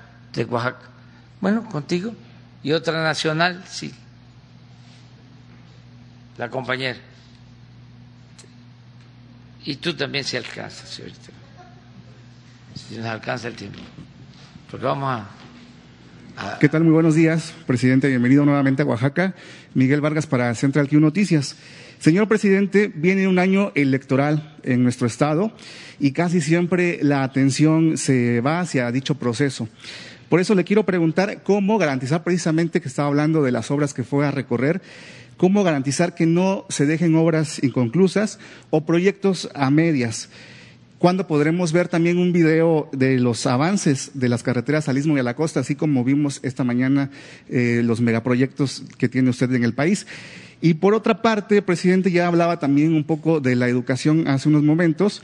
En este sentido, le quiero preguntar cómo van las universidades de bienestar en nuestro estado y cuándo se tendría un verdadero impacto en la educación de los jóvenes, ya que este año precisamente miles de rechazados eh, otra vez en la UAPO como año con año se registra, eh, donde no pudieron entrar muchos oaxaqueños y quienes entraron tienen que pagar miles de pesos, particularmente en carreras como medicina, donde se dan cuotas a un supuesto patronato que a todas luces pues luce a, corrupción. ¿Cuándo los oaxaqueños, los jóvenes oaxaqueños tendrán acceso verdaderamente gratuito a la educación en Oaxaca? Eh, señor presidente, y un poco de las vacunas, hablando eh, sobre el tema que estaba usted mencionando, ¿Cuál sería el llamado a los oaxaqueños y oaxaqueñas que se están aplicando otra dosis o están combinando vacunas porque tienen desconfianza de ciertas eh, vacunas de, algún origen? Eh, esto es a lo mejor preocupante. Eh, no vino el doctor Gatel, pero le hago la pregunta también a usted. Sí, en el caso de las vacunas está demostrado que no hace falta este, una tercera aplicación. O sea, son dos aplicaciones. En el caso de que es una sola, que son dos vacunas con esas características, que es Cancino, que es una sola aplicación, y Johnson y Johnson. Sí, ¿verdad, Rosy? Sí, dos. No hace falta. Está demostrado que no hace falta este, otra. Eh, acaba de informar sobre eso el doctor eh, Hugo López Gatel, pero va a seguir informando. Ahorita lo que tenemos que hacer es terminar de vacunar a todos los mayores de 18. Eh, ya se empezó con jóvenes que tienen alguna enfermedad y que requieren de la vacuna. Lo vamos a hacer igual que se hizo con embarazadas, que se está haciendo con mujeres embarazadas. Pero es un plan nacional de, vacunación. Eh, vamos a, a presentar en la próxima visita, eh, me comprometo a dar a conocer todas las obras que estamos haciendo de manera conjunta con el gobierno del Estado, cómo van los avances. Por ejemplo, les puedo, así como les comento que para junio, julio, este, vamos a inaugurar ya el tren de Salina Cruz a Coatzacoalcos, tren de carga y de pasajeros, y que ya vamos a empezar a funcionar los 10 parques industriales en el istmo y que ya para entonces vamos a estar trabajando cuando menos en tres parques industriales, que ya están las empresas este, haciendo sus trámites. Así también les puedo decir que calculamos que para junio, julio, vamos a tener terminada ya la carretera de Oaxaca a Puerto Escondido. Eh, y vamos a mostrar el avance. Eh, agradezco a las comunidades que nos han ayudado mucho eh, por donde pasa la carretera, que este hay diálogo permanente con ellos, vamos a cumplir con todos los compromisos para que podamos terminar sin demora esa carretera de Oaxaca a Puerto Escondido. Va a ser una carretera muy importante porque se van a poder hacer dos horas y media a la costa este, y eh, son bellísimas las playas de Puerto Escondido, de las bahías de Huatulco. Este, eh, y eh, yo creo que va a ayudar muchísimo al desarrollo. Pues por algo ya Oaxaca es de los estados con más crecimiento y con eh, más generación de empleo, porque se está invirtiendo. Todas estas obras significan bastante inversión pública. Y lo mismo la carretera que recorrimos ayer, que está más complicada, porque hay que hacer muchos puentes, viaductos, ya se está trabajando y existe el compromiso de terminarla en el primer trimestre del 23, la de Oaxaca al Istmo. Eh, para finales del año próximo también tenemos ya terminado la ampliación al Cayucan y vamos a presentarles pues todo el plan de apoyo para, para Oaxaca. En el caso de las escuelas, este, Oaxaca es de los estados donde tiene, donde hay más escuelas, universidades y también escuelas de enfermería y de medicina. Pero hace falta más y lo vamos a seguir haciendo yo creo que me podrían conseguir el plan de Oaxaca de, de las acciones del programa de bienestar.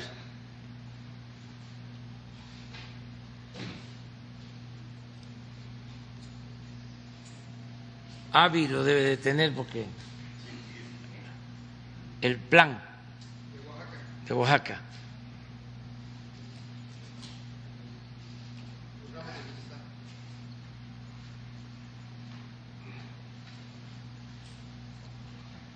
Oaxaca, Chiapas y Guerrero son los tres estados que más recursos reciben para el bienestar. Aquí para que tengan una idea, en el caso de Oaxaca,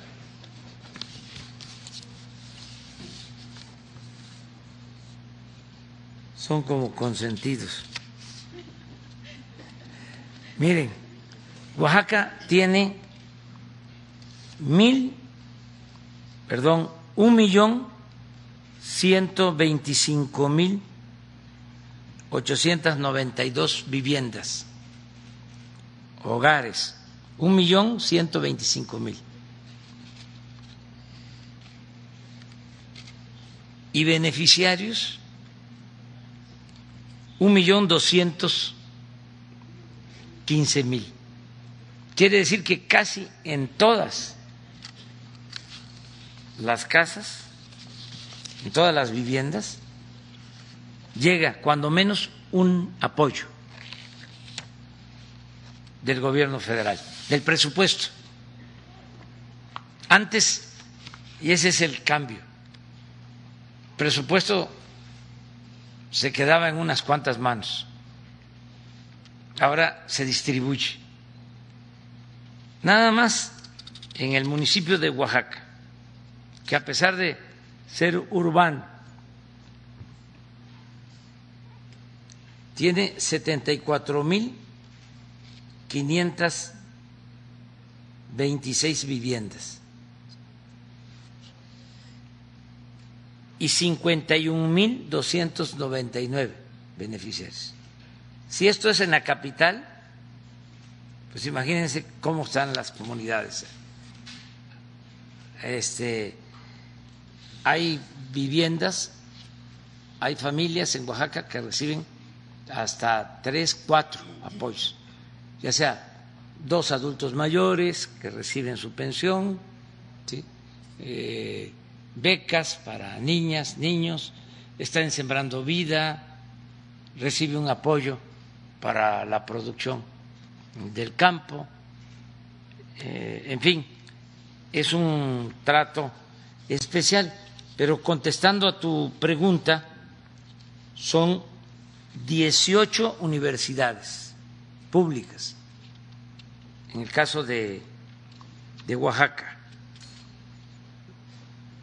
Y de esas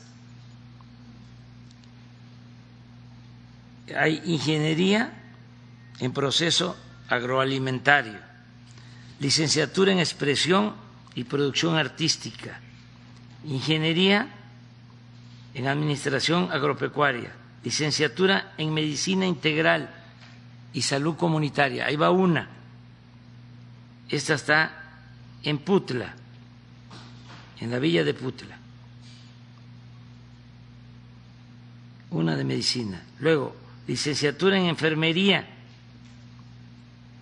en Amatlán. Luego, licenciatura en Administración Municipal y Políticas Públicas.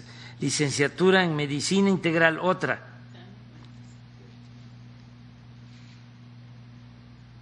Del Islahuaca. Licenciatura en Medicina, otra. En Villalta.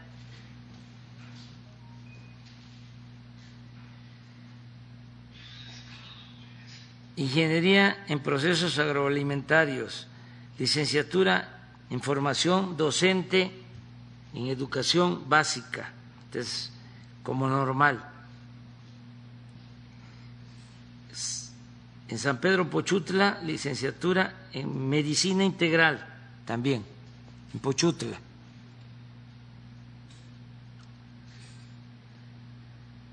Ingeniería en Biodiversidad diversidad tropical, Tutultepec.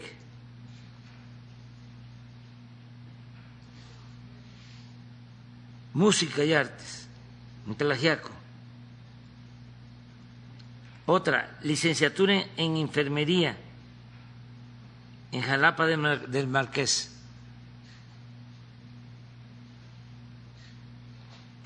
Licenciatura en Medicina Integral, Santiago Yolomecal. Otra. Ingeniería en Desarrollo Regional, entre la Colula de Matamoros. Otra de Medicina Integral, en San Juan Bautista, Valle Nacional. Y la última, que es aquí cerca, Sachila, pero es Ingeniería en Agronomía y Agricultura. O sea, sí tenemos ya todas estas y vamos a seguir reforzando todas las este, escuelas de medicina y de enfermería en Oaxaca. Estas que son del sistema Benito Juárez y aquí hay un buen sistema de educación también superior del estado de Oaxaca que se llama sistema SUMEO,